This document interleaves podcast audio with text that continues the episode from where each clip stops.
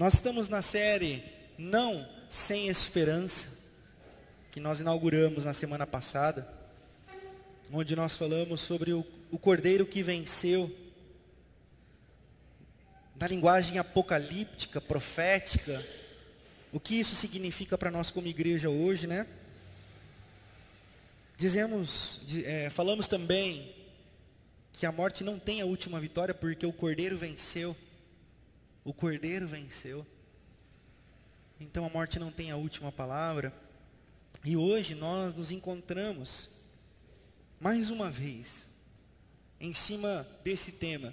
Eu sempre digo que não somos nós que escolhemos os temas. São os temas que nos escolhem. Porque o Espírito é quem cuida da igreja. E a maneira que Ele quer falar com a igreja, a gente simplesmente tem que estar preparado, preparados, sensíveis ao que o Espírito está fazendo. E hoje nós estamos diante da mesa. Quem sabe você está aqui pela primeira vez, né? Então, mas o que é esse negócio de mesa? Será que é encontro de casais? não, não. É a ceia do Senhor. É a mesa. A mesa onde todos se encontram. Quem sabe você está sentado com alguém que você nunca, inclusive, nem viu. Se viu, talvez não tenha nem conversado. Ou se viu, conhece, já conversou, pode ter um tempo a mais de comunhão. Esse suco não é para beber só depois que acabar, pode beber. Por quê? Porque nós estamos em casa. Aqui é a nossa casa. Jesus fazia assim, ele ia conversando com os seus seguidores, à vontade, multiplicava o pão, multiplicava os peixes, as crianças às vezes atrapalhavam, e os discípulos queriam, vamos tirar as crianças que estão atrapalhando Jesus. Aí Jesus fala assim, ei, ei, ei, qual é que é? Não, vamos organizar esse negócio. Ele fala assim, deixem as crianças, na realidade vocês têm que se parecer com eles. Porque a casa de Deus é sim a aparência de bagunça. Porque a gente tem dificuldade com a liberdade. A gente tem a dificuldade com o simples. A gente tem a dificuldade com o diferente. E é nessa linha que o tema que nos escolheu essa noite vai nos levar. A sociedade com a face humana. O caminho da diversidade, pluralidade, diferenças. Eu não sei como você se sente, mas Talvez você entrou aqui essa noite angustiado e as canções já falaram ao seu coração. Talvez você tenha lido, assim como eu, as notícias do jornal. E é um caos. Semana passada, nove famílias perderam seus filhos.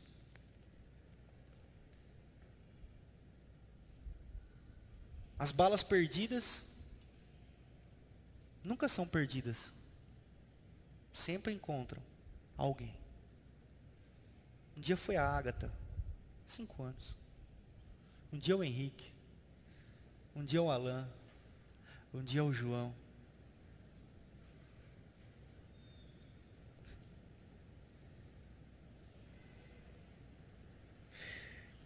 Enquanto a igreja acha que é a novela que estraga a família brasileira, que é a Rede Globo que estraga a família brasileira, que é a televisão que estraga a família brasileira, quando na realidade elas só mostram a realidade do que eu e você às vezes não quer ver.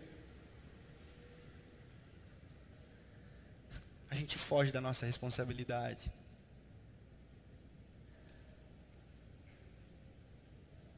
Por quê? Porque o caos está instalado e nós somos consumidos pelo caos e nós queremos culpar alguém por esse caos. Nós queremos culpar alguém. Porque na realidade, se todo mundo pensasse como a gente, cresce como a gente, fizesse o que a gente faz, o mundo não seria um caos, não é? Não.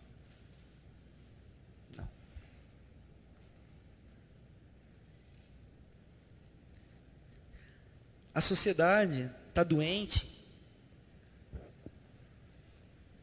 porque nós estamos adoecidos pelo pecado original.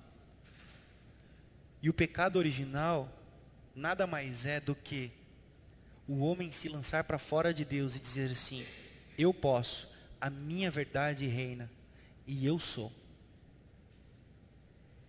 Quando, numa sociedade diversa, plural, todos começam a dizer: a verdade é minha, não há outro caminho senão matarmos em nome da nossa verdade. E que se tiver que alguém chorar, que chore a mãe dele, não a minha. Porque o outro, para mim, é um problema dele.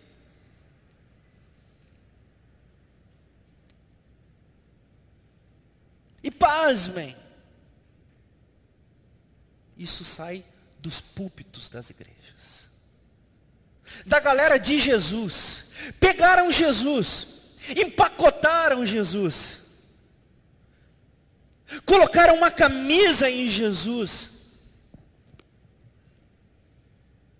e disseram assim: esse, é esse, é assim. E quem não é assim, cuidado. Cuidado. Anos atrás, uma menininha de nove anos, vestida com as roupas de um culto afro, passou em frente a uma igreja evangélica. Enquanto ela passava, ela recebeu uma pedrada. Da galera que acabaram de sair do culto dizendo: só o Senhor é Deus. Só o Senhor é Deus. Só Jesus salva e que a Bíblia é a palavra de Deus.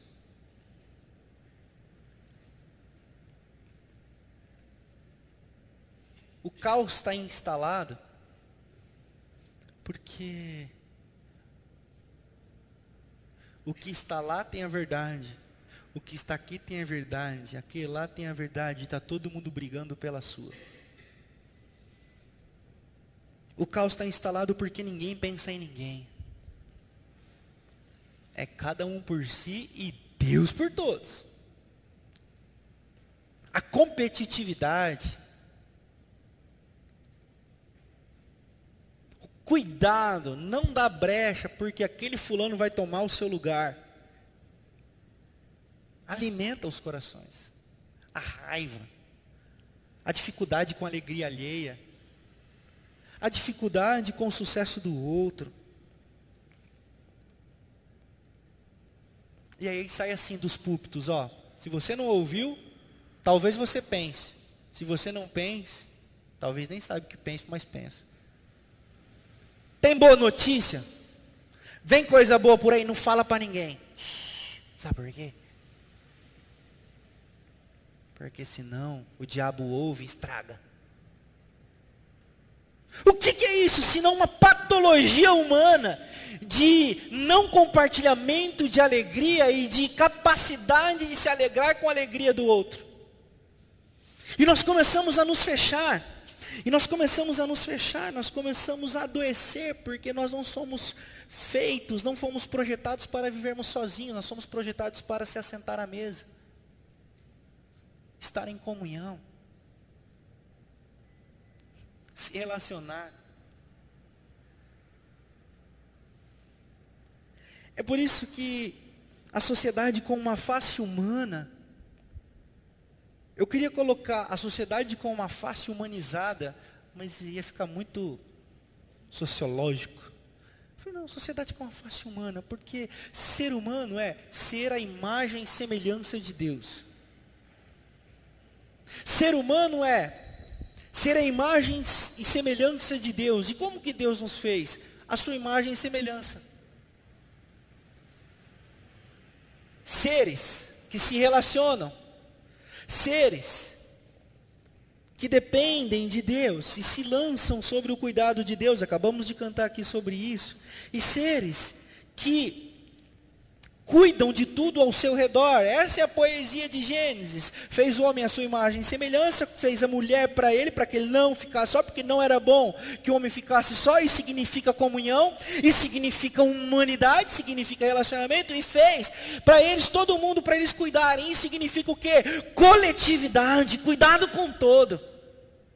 Mas o que aconteceu? O homem se ensoberbeceu. O homem provou do fruto proibido que não é maçã. Maçã é na branca de neve. Então não confunda fábula com evangelho. É o fruto. O que é o fruto? Aquilo que se ingere, aquilo que coloca para o lado de dentro. Então o mal que estava do lado de fora veio para dentro. E quando veio para dentro, contaminou contaminou e apodreceu. E o que, que apodreceu? Apodreceu a coletividade, porque aquela que fora feita imagem e semelhança, para que não ficasse mais só, passou a ser o que? O bode, o culpado. Vejam, Gênesis capítulo 3. Deus vem na viração do dia ter com Adão e Eva e fala assim: Adão, cadê você? Adão estava só na moita. Adão, por que, que você está escondido? Estou nu. Oxe, mas quem falou que você estava nu? Adão, você comeu, você colocou para dentro, para dentro aquilo que eu falei para não colocar. Olha o sintoma da nossa sociedade. Eu não. Aquela que o Senhor me deu. Eva, o que, que você fez? Eu não a serpente. A sociedade está doente. Porque está todo mundo querendo ter a verdade e fugir. Fugir dos relacionamentos. Fugir da comunhão. Aí você vai para Gênesis, capítulo 4, você tem o primeiro homicídio. Caim mata Abel. Olha o sintoma da sociedade doente, perdendo a sua face humana. Abel ofereceu sacrifício ao Senhor, Caim ofereceu sacrifício ao Senhor. A poesia de Gênesis diz que o Senhor se agradou da oferta de Abel, mas rejeitou a de Caim. Caim ficou bravo, por quê? Porque nós temos dificuldade com a alegria do outro.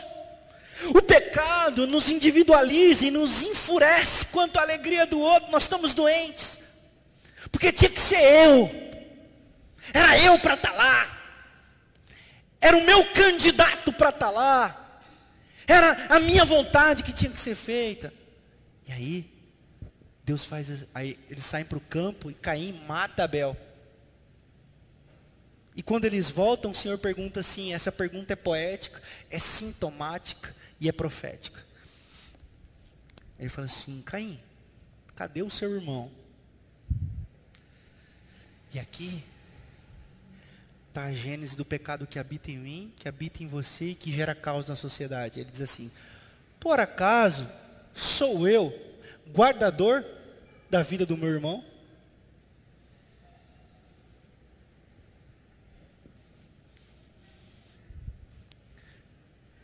Essa é a humanidade adâmica que a Tânia leu aqui de Romanos capítulo 5 a humanidade que diz assim: sou eu, por acaso, curador da vida daquele que morre? O que, que eu tenho a ver com isso? O que, que eu tenho a ver com essas dores? O que, que eu tenho a ver com quem passa fome? O que, que eu tenho a ver com quem está sofrendo? O que, que eu tenho a ver com aquela mulher que apanha? Culpado é a, o Valcir Carrasco, que escreveu A Dona do Pedaço. Ele é o culpado. Enquanto nas igrejas, os diáconos batem nas esposas em casa. E os pastores dizem assim, ó, fica calada porque a mulher tem que ser submissa. E o culpado é o diabo. Nós estamos doentes. Estamos doentes. Nós estamos vendo as pessoas morrer de fome e nós perguntamos assim, o importante é que aceitou Jesus, né? Se morrer, pelo menos vai para o céu. Que isso? Estamos assim. Então, só que em Jesus, tudo isso foi mudado. Em Jesus, a humanidade tem uma nova face, um jeito de ser gente, um jeito de ser humano. É por isso que Cristo tabernaculou e ele é um novo Adão. Porque o primeiro Adão não fora capaz de cumprir a vontade de Deus, mas Jesus foi. E nele nós temos toda a perspectiva de agradarmos a Deus para sermos como ele foi. Amém? É por isso que nós somos chamados cristãos. E é sobre isso que nós vamos conversar aqui essa noite, tendo dito tudo isso, estava só na introdução. Efésios capítulo 4. Abra aí comigo a sua Bíblia. Nós vamos ler a partir do verso 1. Diz assim, ó. Aqui o apóstolo Paulo. Como prisioneiro no Senhor, rogo-lhes que vivam de maneira digna da vocação que receberam. Prestem atenção nisso agora, versículo 2. Sejam completamente humildes, dóceis, e sejam pacientes, suportando uns aos outros com amor façam todo o esforço para conservar a unidade do Espírito pelo vínculo, a paz. Há um só corpo, um só Espírito, assim como a esperança para a qual vocês foram chamados é uma só, há um só Senhor, uma só fé um só batismo, um só Deus e Pai de de guardem essa palavra. Pai de todos. Que é sobre todos, por meio de todos e em todos. E cada um de nós, e a cada um de nós foi concedida a graça conforme a medida repartida por Cristo. Por isso que foi dito, quando ele subiu em triunfo nas alturas, levou muitos, levou cativos muitos prisioneiros e deu dons aos homens. Amém. Esse aqui é o apóstolo Paulo, discernindo sobre igreja discernindo sobre povo de Deus.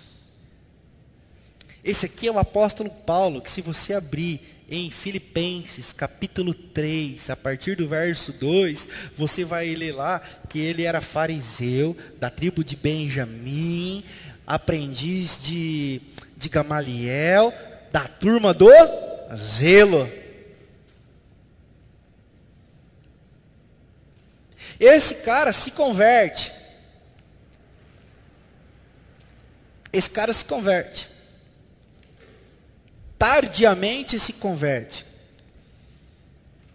E quando ele se converte, ele chega para os discípulos, aí ele causa um, um tumulto, porque os caras ficam assim, rapaz, já pensou o Bin Laden entrando na igreja? É mais ou menos isso. Assim, como assim? Esse cara mata cristão, meu. Não, não, não. Aí Barnabé fala assim, não, agora ele é brother, tal. Está tudo tranquilo. Só que aí não dá muito certo. Ele não tem muita influência, por quê? Porque ele era matador de cristão. Aí depois, então, Paulo, os discípulos mandam Paulo para Tarso novamente, e ele fica ali por 14 anos fazendo tenda. Esperando. Se preparando. Se você abrir comigo a sua Bíblia, depois você pode anotar aí, ou se você quiser abrir e ler, não tem problema nenhum. Atos capítulo 11, a partir do verso 19, nós vamos ver sobre a igreja em Antioquia. O que, que acontecia ali? Aconteceu que depois do martírio de Estevão, a diáspora, diáspora significa fuga, proporcionou que vários cristãos se espalhassem por vários lugares, chegando a Antioquia que ficava cerca de 500 quilômetros de Jerusalém. E o que, que aconteceu ali? Que aqueles cristãos que fugiram da perseguição, porque quem ficou em Jerusalém foram só os apóstolos, os demais fugiram. Começaram a pregar e houve uma grande conversão de gregos. Chegou em Jerusalém aos ouvidos dos apóstolos, o seguinte, falou, meu, o que está acontecendo lá em Antioquia? Porque, como assim aqueles caras estão se convertendo? Eles não guardam sábado, eles não são descendentes de Abraão, não tem nada de lei. E como assim se converteram? Barnabé, vai você. E Barnabé vai a Antioquia. Chegando lá em Antioquia, Barnabé vê uma transformação na vida daqueles pagãos. Por que pagãos? Só pelo fato de não ser judeu e não ser remanescente da, da, de Abraão. Não é pelo fato de crerem diferente, era porque não pertenciam à, à, à nacionalidade santa. Então prestem atenção. Barnabé chega lá e fala assim: E aí galera, o que está pegando aí? Não, Barnabé, está acontecendo um negócio muito legal aqui. A galera está se convertendo, a gente, com, a gente conversa, as pessoas aceitam a Jesus, se convertem. É Barnabé, eita, paz. E aí Barnabé vai lá e vê: Não, os caras se converteram mesmo. Os caras se converteram mesmo e está acontecendo, está acontecendo um rebuliço, está acontecendo um movimento. E Barnabé testifica, ele chega lá, ele fortalece os irmãos. E essa gente precisa se cuidar, essa gente precisa ser pastoreada. De quem que ele se lembra? De Saulo, que agora é Paulo, que está em stand-by lá em Tarso. Ele vai lá, ô Paulo, mano, você precisa vir cuidar dessas igrejas aqui, porque os caras estão se convertendo, está acontecendo uma loucura. E Paulo fala assim, mas como assim? Esses caras não são gregos, esses caras não são judeus, são gregos, esses caras não pertencem, esqueceram que Paulo era do zelo, Paulo era dos fariseus, Paulo era dos tradicionalistas. Ele fala assim, mas como assim? Aí Paulo chega lá em Antioquia e fala assim, eita, é isso mesmo. A igreja ganhou outros ares. É por causa dessa conversão que surge o nome cristão. Foi assim que surgiu a primeira nomenclatura, cristãos. Se você se diz cristão, vem desses loucos pagãos que aceitaram Jesus. E aí, de Jerusalém descem os profetas, e um desses profetas fala assim: Ó, vai dar ruim, hein? Aí os caras, aí, lá vem esse cara chato aí, meu. Não, não, vai dar ruim, vai vir uma fome sobre a terra, sobre o Império Romano, e vai azedar o caldo, hein?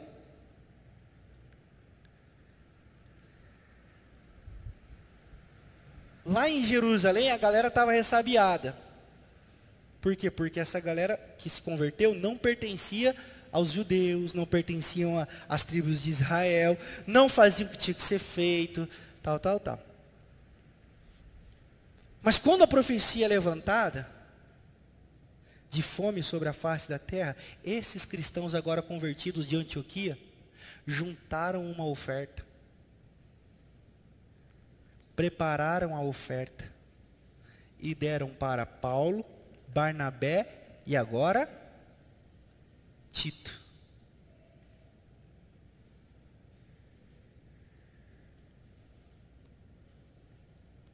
Aquele pessoal lá não acredita na nossa conversão? Não, não acredita. Por quê? Porque vocês não são nação de Israel.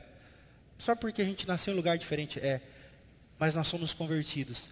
Pegue a comida aqui e leve a nossa partilha para Jerusalém, para que ninguém lá passe fome. Você pode ler isso aí no seu na sua Bíblia, Atos capítulo 11, a partir do verso 19 em diante. Os caras se converteram se preocuparam com o coletivo, prepararam ofertas e mandaram por quem? Por Paulo. E aí você vê a chegada de Paulo, Barnabé e o auxiliar, o estagiário, lá em Gálatas, capítulo 2. Você vai ler lá em Gálatas, capítulo 2, que esses caras chegaram com a oferta de Antioquia. E quando eles viram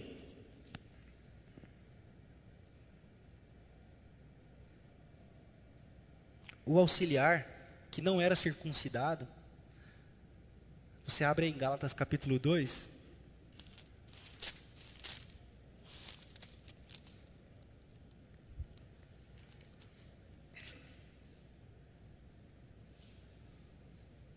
Preste atenção. 14 anos depois, subi novamente para Jerusalém, dessa vez, dessa vez com Barnabé, levando também Tito comigo. Então é o, o, o carimbador, o, o estagiário, que não era circuncidado. Fui para lá por causa de revelação e expus diante deles o evangelho que prego entre os gentios, fazendo-o, porém, em particular, aos que pareciam mais influentes, para não correr ou ter corrido inutilmente, famoso não correr errado. Mas nem mesmo Tito, que estava comigo, foi obrigado a circuncidar-se, apesar de ser grego. Essa questão, presta atenção no versículo 4. Essa questão foi levantada porque alguns falsos irmãos infiltraram-se no nosso meio para espionar a nossa liberdade.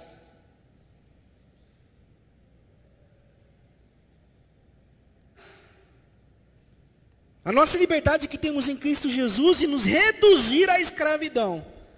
Não nos submetemos a eles nem por um instante, para que a verdade do Evangelho permanecesse com vocês. Quanto aos que pareciam influentes, ou seja, a galera mais, mais influente ali, os discípulos, o que eram então não fazia diferença para mim. Deus não julga pela aparência. Tais homens influentes não me acrescentaram nada, ao contrário da pregação do evangelho aos incircuncisos, assim como Pedro aos circuncisos. Pois Deus, que operou por meio de Pedro aos apóstolos, aos circuncisos, também operou por meu intermédio para com os gentios. Reconhecendo a graça que me fora concedida, Tiago, Pedro e João, tidos como colunas, estenderam a mão direita para mim e Barnabé em sinal de comunhão. E eles concordaram que deveríamos nos dirigir aos gentios e eles aos circuncisos. Somente pediram Somente pediram, diz o versículo 10, que guardássemos a lei.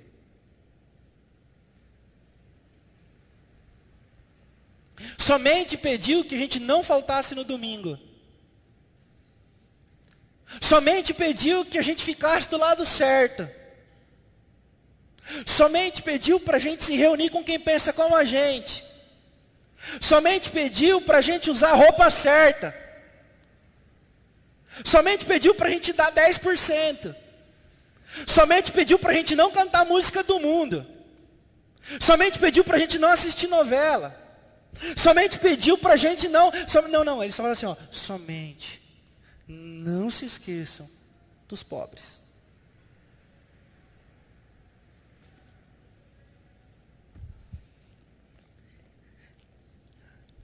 Jesus ele faz essa reviravolta. E o apóstolo Paulo escreveu uma só fé, um só espírito, um só batismo, uma só esperança, uma só família, um só corpo.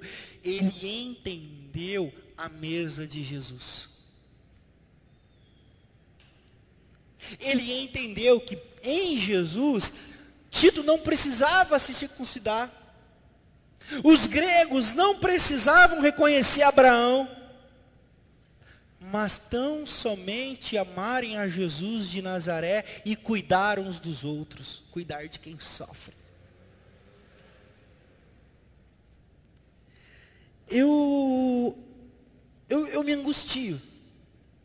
Essa semana, essa semana foi a semana. Porque eu, eu me levanto de manhã, estou indo para o meu escritório, aí recebo uma mensagem de um pastor amigo meu que se formou no seminário. É, seu liberal, fica com esse negócio de amor aí, ó.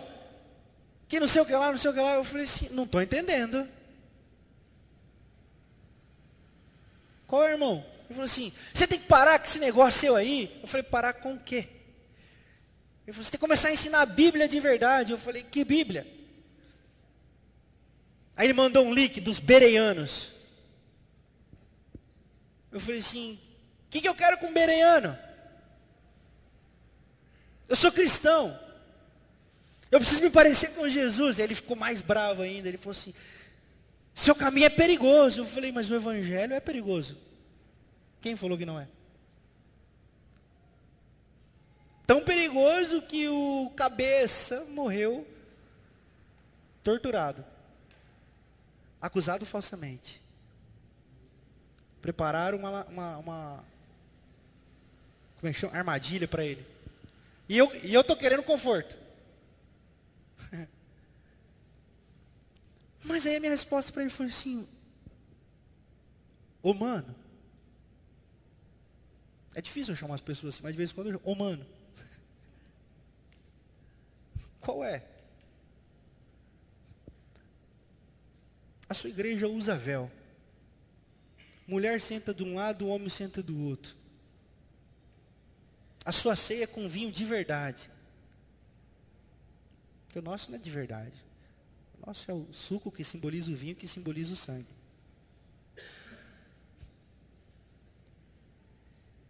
Eu nunca fui no seu Face, te mandei mensagem para dizer assim, oh, que negócio é esse de mulher usar véu? Sabe por quê? Porque eu quero mais é que Deus abençoe todo mundo. E se isso chega na vida das pessoas, está tudo bem.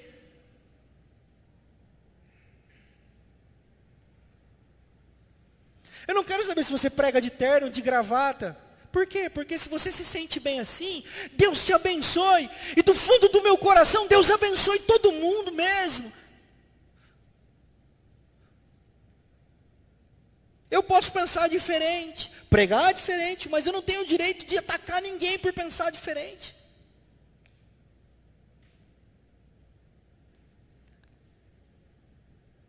Não obstante disso, um outro pastor, lá da França, entra no meu, nas minhas redes sociais e começa.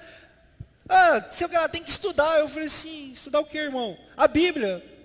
De novo, esse galera da Bíblia, velho. Porque a Bíblia, porque eu falei, irmão, tá amando quem aí? Inclusive o Neymar está precisando de ajuda. Você não. Vai lá, velho.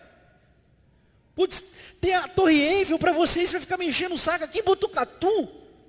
Vai na Torre Eiffel, vai lá tomar um vinho em Paris, vai fazer alguma coisa, mas não me enche o saco, cara.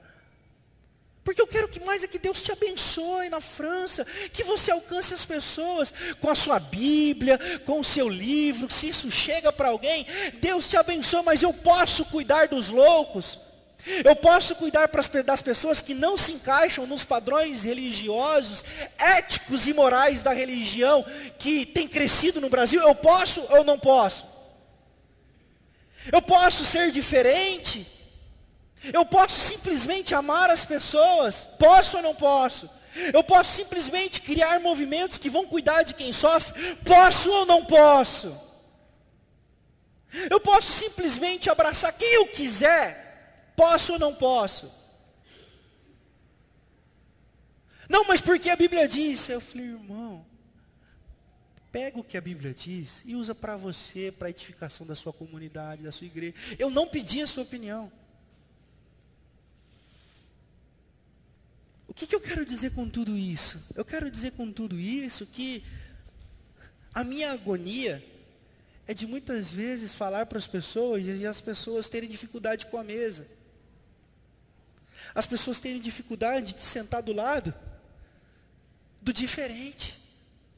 Daqui a pouco, me perdoem, me perdoem, mas daqui a pouco nós vamos ter que fazer um lado para os bolsomínios e um lado para os petralha. Nós vamos ter que fazer isso. Não! Sabe por que não? Porque a chave hermenêutica, a chave hermenêutica é Jesus. A chave hermenêutica é o nome de Jesus de Nazaré. Quem nos une é o Espírito de Jesus. Então a chave, a senha é: quero me assentar na mesa. Qual é a senha? Direita, errado. Esquerda, errado. Azul, errado. Qual é a senha, irmão? Vermelho, errado. Qual é a senha? Batista, errado. Qual é a senha, irmão? Assembleia. Não é, inclusive é Assembleia, irmão. Qual é a senha? Terno e gravata, errou. Pé. Qual é a senha? Boné para trás, alargador e tatuagem, está errado. Qual é a senha, irmãos, para se sentar à mesa? Qual é a senha para se assentar à mesa? Jesus de Nazaré, irmãos. Só há um nome que nos une, só há um nome que redime a igreja, só há um nome que abençoa os corações, e somente um nome é capaz de nos fazer um: o nome de Jesus de Nazaré. É por isso que esse apóstolo Paulo, é por isso que esse apóstolo Paulo escreveu aos Gálatas no capítulo 3, versículo 27. Havia três tipos de preconceitos em Israel. Três tipos de preconceitos. Primeiro, nacionalidade. Nacionalidade. era uma forma de preconceito de Israel. Vejam, se você não é judeu, zerou, já era, sai fora. E Paulo escreve: em Cristo Jesus, Gálatas capítulo 3, verso não há judeu nem grego. O outro tipo de preconceito que havia em Israel era o de gênero. O judeu orava assim: graças te dou, Senhor, que não sou como os cães, não sou samaritano e não sou como uma mulher. Então, o segundo preconceito que existia na religião e na tradição de Israel era o de gênero. Então Jesus falou assim: em Cristo Jesus não há macho nem fêmea. E o terceiro tipo de preconceito que acontecia em Israel era o social. Os pobres eram oprimidos pelos ricos. E Paulo escreve assim: em Cristo Jesus não há escravo nem livre. Inclusive, pessoal, é errado ter escravo, hein? Esse negócio de escravo. E ele continua dizendo assim: porque todos, todos são um em Cristo Jesus. A sociedade só será plenamente humana o dia que reconhecer Jesus. O nome de Jesus. O nome que nos une. Porque se o nome de Jesus causa divisão, morte, intriga, tortura, celebração da morte, você pode falar para mim o que você quiser, mas não é o Jesus de Nazaré que você está falando. Porque o nome de Jesus de Nazaré promove acolhimento, ajuntamento, paz, esperança, consolo para quem chora, refrigério para quem é oprimido e alerta aos opressores: ei, não oprime. Essa é a mesa de Jesus, irmãos. Essa é a mesa escandalosa de Jesus. Esse é um novo jeito de ser Adão em Jesus. Por isso que ele é chamado pelo apóstolo Paulo, Jesus Cristo, o novo Adão. Porque em Jesus se completa a vontade de Deus. Em Jesus é satisfeita a plenitude da vontade de Deus. E Jesus amou as pessoas. E Jesus ajuntou pessoas.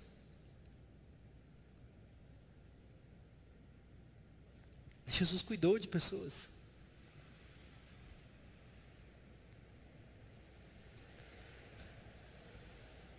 Por isso que nós nos reunimos hoje aqui diante da mesa por causa de um nome, o nome de Jesus. Aí você pode perguntar assim, pastor, beleza, e eu quero concluir aqui. O que, que isso tem a ver com não sem esperança? Porque eu tenho esperança de que a igreja seja curada. Nós precisamos de cura, irmãos. O Natal está chegando. Todo mundo fica mais caridoso. Passou o ano inteiro falando assim, não tem que dar o peixe, tem que ensinar a pescar. Aí no final do ano quer dar cesta de Natal. Para descansar a consciência.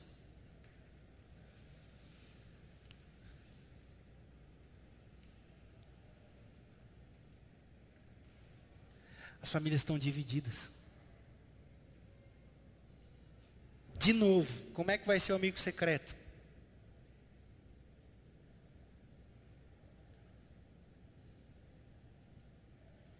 Como é que vai ser a confraternização de fim de ano e os votos de feliz 2020? Como é que vai ser?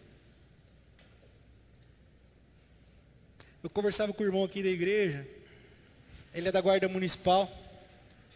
Ele falou que foi atender uma ocorrência vitoriana. Duas vizinhas se xingando, se matando. Quanto tempo vocês são vizinhas? 20 anos. E aí fala que é crente. É que igreja você é? Eu sou de tal igreja. Você, eu sou de outra igreja. As duas, duas evangélicas. Se xingando há 20 anos. E o ranca-rabo acontecendo ali, o irmão, não, pô, vou fazer um culto aqui então, pô, demorou, você é irmã, você é irmã, vamos fazer um culto. Não, não, a galera quer brigar. A galera quer brigar. Qual que é a senha para se estar à mesa? A senha é Jesus de Nazaré. Nós temos que olhar o outro a partir da ótica de Jesus de Nazaré e não do time que ele torce. não em quem ele votou, não onde ele trabalha, não o carro que ele anda, mas pelo nome de Jesus de Nazaré. O nome de Jesus de Nazaré é quem nos faz sentar na mesma mesa e dizer assim: somos irmãos, somos igreja. E somente fazendo isso, nós seremos capazes de curar o mundo. Somente vivendo isso, nós teremos autoridade no nome de Jesus para dizer assim: ó oh morte, onde está a sua vitória? Por quê? Porque nós conhecemos a vida. Você sabe que amar é diferente de gostar. Isso aqui é libertador, amém? Pastor, então não precisa gostar? Claro que não. Quem falou isso para você? Não precisa gostar. Mas precisa amar. O que, que é amar? É não desejar o mal, é ser capaz de conviver, é ser capaz de respeitar, é ser capaz de, inclusive, não se sentir ofendido porque o outro é diferente. Repito, Mahatma Gandhi disse assim: o grande desafio dos cristãos é falar de Jesus, ensinar de Jesus para os próprios cristãos. É verdade. A galera quer descer a Bíblia na cabeça dos outros. A galera está muito mais preocupada com que tipo de roupa que as pessoas estão usando muito mais preocupado o que, que a pessoa está pedindo para beber no almoço. Tem álcool ou não tem álcool? Que música que você está ouvindo aí? Que partido você é? Não, irmãos. Tudo isso é secundário diante da primazia do nome de Jesus. Vamos nos relacionar pela primazia do nome de Jesus, que tal? Quem sabe essa noite você precisa perdoar alguém. Quem sabe essa noite você precisa se reconciliar com alguém, porque a ceia ia ser difícil. Faça isso, a mesa é esse lugar. Todos podem se achegar à mesa e dizer assim: Perdão, Senhor. Perdão, Senhor. Perdão, Senhor. Me ensina a amar. Enquanto os que se dizem da luz dizem, a minha vitória tem sabor de mel. Que quem me viu passar na prova não me ajudou e quando me vê na benção está lascado. Que ele diz, vai se arrepender? Talvez, eu digo talvez, aquilo que a gente julga como trevas está dizendo assim, é preciso amar as pessoas, como se não houvesse amanhã. E é por isso que Jesus diz que as pedras estão clamando. As pedras estão clamando.